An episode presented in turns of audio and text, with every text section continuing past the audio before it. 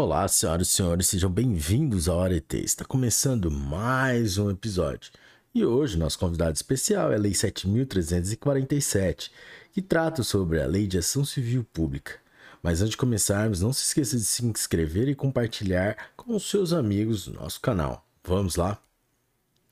Artigo 1 regem-se pelas disposições desta lei, sem prejuízo da ação popular, as ações de responsabilidade por danos morais e patrimoniais causados. Inciso 1. Ao meio ambiente. Inciso 2. Ao consumidor. Inciso 3. A bens e direitos de valor artístico, estético, histórico, turístico e paisagístico. Inciso 4. A qualquer outro interesse difuso ou coletivo. Inciso 5. Por infração da ordem econômica.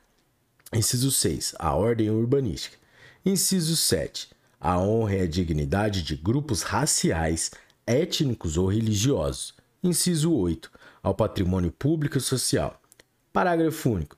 Não será cabível a ação civil pública para veicular pretensões que envolvam tributos, contribuições previdenciárias, o Fundo de Garantia do Tempo de Serviço, FGTS, ou outros fundos de natureza institucional cujos beneficiários podem ser individualmente determinados. Artigo 2. As ações previstas nesta lei serão propostas no foro do local onde ocorrer o dano, cujo juízo terá competência funcional para processar e julgar a causa. Parágrafo único. A propositura da ação prevenirá a jurisdição do juízo para todas as ações posteriormente intentadas que possuam a mesma causa de pedir ou o mesmo objeto. Artigo 3. A ação civil a ação civil poderá ter por objeto a condenação em dinheiro ou o cumprimento de obrigação de fazer ou não fazer. Artigo 4. Poderá ser ajuizada ação cautelar para os fins desta lei, objetivando inclusive evitar o dano ao patrimônio público-social, ao meio ambiente, ao consumidor, à honra e à dignidade de grupos raciais, étnicos ou religiosos, à ordem urbanística ou aos bens e direitos de valor artístico, estético, histórico, turístico e paisagístico. Artigo 5 tem legitimidade para propor a ação principal e a ação cautelar. Inciso 1. O Ministério Público. Inciso 2. A Defensoria Pública. Inciso 3. A União, os Estados, o Distrito Federal e os municípios. Inciso 4. A autarquia, empresa pública, fundação ou sociedade de economia mista. Inciso 5. A associação que, concomitantemente, esteja constituída há pelo menos um ano nos termos da lei civil. A linha B. Inclua entre suas finalidades institucionais a proteção ao patrimônio público e social, ao meio ambiente, ao consumidor, à ordem econômica, à livre concorrência, aos direitos de grupos raciais, étnicos ou religiosos, ou ao patrimônio artístico, estético, histórico, turístico e paisagístico. Parágrafo 1. O Ministério Público, se não intervier num processo como parte, atuará obrigatoriamente como fiscal da lei. Parágrafo 2. Fica facultado ao poder público e a outras associações legitimadas nos termos deste artigo habilitar-se como litisconsortes de qualquer das partes. Parágrafo 3 em caso de desistência infundada ou abandono da ação por associação legitimada, o Ministério Público ou outro legitimado assumirá a titularidade ativa. Parágrafo 4. O requisito da pré-constituição poderá ser dispensado pelo juiz, quando haja manifesto interesse social evidenciado pela dimensão ou característica do dano, ou pela relevância do bem jurídico a ser protegido. Parágrafo 5. Admitir-se-á o desconsórcio facultativo entre os Ministérios Públicos da União, do Distrito Federal e dos Estados na defesa dos interesses e direitos de que cuida esta lei. Parágrafo 6. Os órgãos públicos legitimados poderão tomar dos interessados compromisso de ajustamento de sua conduta às exigências legais, mediante combinações, que terá eficácia de título executivo extrajudicial. Artigo 6. Qualquer pessoa poderá, e o servidor público deverá provocar a iniciativa do Ministério Público, ministrando-lhe informações sobre fatos que constituam objeto da ação civil e indicando-lhe os elementos de convicção. Artigo 7. Se, no exercício de suas funções, os juízes e tribunais tiverem conhecimento de fatos que possam ensejar a propositura da ação civil, remeterão peças ao Ministério Público para as providências cabíveis. Artigo 8. Para instruir a inicial, o interessado poderá requerer às autoridades competentes as certidões e informações que julgar necessárias e forem fornecidas no prazo de 15 dias. Parágrafo 1 o Ministério Público poderá instaurar, sob sua presidência, inquérito civil ou requisitar de qualquer organismo público ou particular certidões, informações, exames ou perícias no prazo que assinalar, o qual não poderá ser inferior a 10 dias úteis. Parágrafo 2. Somente nos casos em que a lei impuser sigilo, poderá ser negada certidão ou informação hipótese em que a ação poderá ser proposta desacompanhada daqueles documentos, cabendo ao juiz requisitá-los. Artigo 9. Se o órgão do Ministério Público, esgotadas todas as diligências, se convencer da inexistência de fundamento para a propositura da ação civil, promoverá o arquivamento dos autos do inquérito civil ou das peças informativas, fazendo-o fundamentadamente. Parágrafo 1 os autos do inquérito civil ou das peças de informação arquivadas serão remetidas sob pena de se incorrer em falta grave, no prazo de três dias, ao Conselho Superior do Ministério Público. Parágrafo 2. Até que, em sessão do Conselho Superior do Ministério Público, seja homologada ou rejeitada a promoção de arquivamento, poderão as associações legitimadas apresentar razões escritas ou documentos que serão juntados aos autos do inquérito ou anexados às peças de informação. Parágrafo 3.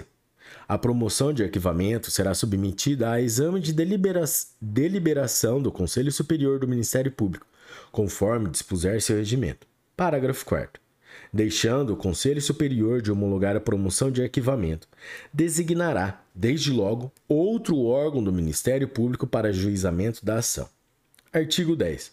Constitui crime punido com pena de reclusão de 1 a 3 anos, mais multa de 10 a mil obrigações reajustáveis do Tesouro Nacional, ou RTN, a recusa, o retardamento ou a omissão de dados técnicos indispensáveis à propositura da ação civil, quando requisitados pelo Ministério Público. Artigo 11. Na ação que tenha por objeto o cumprimento de obrigação de fazer ou não fazer, o juiz determinará o cumprimento da prestação da atividade devida ou a cessação da atividade nociva, sob pena de execução específica ou de combinação de multa diária, se esta for suficiente ou compatível, independentemente do requerimento do autor. Artigo 12 poderá o juiz conceder mandado liminar, com ou sem justificação prévia, em decisão sujeita a agravo. Parágrafo 1. A requerimento da pessoa jurídica de direito público interessada e para evitar grave lesão à ordem, à saúde, à segurança e à economia pública, poderá o presidente do tribunal, a que competir o conhecimento do respectivo recurso, suspender a execução da liminar, em decisão fundamentada, do qual caberá agravo para uma das turmas julgadoras, no prazo de cinco dias a partir da publicação do ato. Parágrafo 2. A multa combinada liminarmente só será exigível do réu após o trânsito em julgado da decisão favorável ao autor, mas será devida desde o dia em que se houver configurado o descumprimento. Artigo 13. Havendo condenação em dinheiro, a indenização pelo dano causado reverterá a um fundo gerido por por um Conselho Federal ou por conselhos estaduais de que participarão necessariamente o Ministério Público e representantes da comunidade, sendo seus recursos destinados à reconstituição dos bens lesados. Parágrafo 1. Enquanto o fundo não for regulamentado, o dinheiro ficará depositado em estabelecimento oficial de crédito, em conta com correção monetária. Parágrafo 2. Havendo acordo ou condenação com fundamento em dano causado por ato de discriminação étnica nos termos do disposto do artigo 1 desta lei, a prestação em dinheiro reverterá diretamente ao fundo de que trata o caput e será utilizada para ações de promoção da igualdade étnica, conforme definição do Conselho Nacional de Promoção da Igualdade Racial, Na hipótese de extensão nacional ou dos Conselhos de Promoção de Igualdade Racial, estaduais ou locais, nas hipóteses de danos com extensão regional ou local, respectivamente. Artigo 14. O juiz poderá conferir efeito suspensivo aos recursos, para evitar dano irreparável à parte. Artigo 15. Decorridos 60 dias do trânsito em julgado da sentença condenatória, sem que a associação autora lhe promova a execução, deverá fazê-lo o Ministério Público, facultado igual iniciativa aos demais legitimados. Artigo 16. A sentença civil fará coisa julgada erga omnes, nos limites da competência territorial do órgão prolator, exceto se o pedido for julgado improcedente por insuficiência de provas, hipótese em que qualquer legitimado poderá intentar outra ação com idêntico fundamento, valendo-se de nova prova. Artigo 17. Em caso de litigância de má-fé, a associação autora e os diretores responsáveis pela propositura da ação serão solidariamente condenados em honorários advocatícios e ao décuplo das custas, sem prejuízo da responsabilidade por perdas e danos. Artigo 18. Nas ações de que trata esta lei, não haverá adiantamento de custas, emolumentos, honorários periciais e qualquer, quaisquer outras despesas nem condenação da associação autora, salvo comprovada má-fé em honorário de advogado, custas e despesas processuais. Artigo 19. Aplica-se à ação civil pública prevista nessa lei o Código de Processo Civil, naquilo em que não contrarie suas disposições. Artigo 20. O fundo de que trata o artigo 13 desta lei será regulamentado pelo Poder Executivo no prazo de 90 dias, Artigo 21. Aplicam-se à defesa dos direitos e interesses difusos, coletivos e individuais, no que for cabível, os dispositivos do título 3 da lei que instituiu o Código de Defesa do Consumidor. Artigo 22. Esta lei entra em vigor na data de sua publicação. Artigo 23. Revogam-se as disposições em contrário. Galera, é isso aí. Esse foi essa foi a Lei 7.347 que trata sobre ação civil pública. Até a próxima. Tchau!